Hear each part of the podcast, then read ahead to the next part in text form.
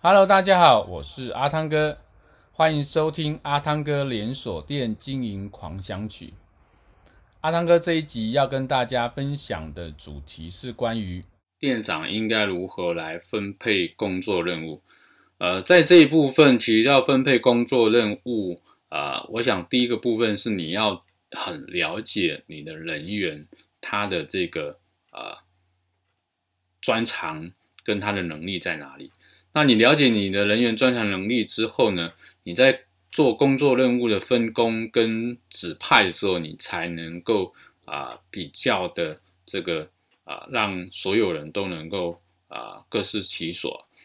那在这一块里面，我以往我们在做工作任务分配的时候，我通常比如说呃针对比较会做布置、比较会做陈列的人员，我就会邀请他啊、来去协助在呃。陈列跟布置这一部分，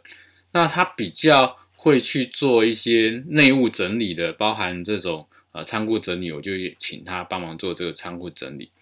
那这样子，同时你才能够在整个工作能够协调得很好。再就是说在，在我们工作任务指派的时候呢，你要讲清楚啊、你的要求跟重点，然后呢，你要让所有的人完成工作的时候，一定要找你回报。如果他你没有做这个呃指令的话，就是说你没有要求他完成工作回来回报的话，通常啊，呃，这工作完成之后呢，他们就去呃做自己事情，或者可能就闲闲的没有什么任何的一个动作。那这样子其实啊、也许你还有其他工作任务要去指派，你就没有办法去做这个指派。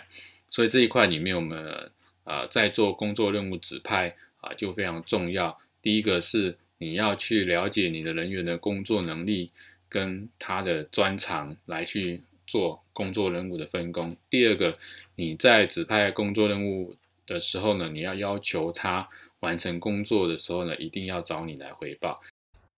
这是这一集跟大家分享的主题，欢迎您继续收听下一个主题。拜拜。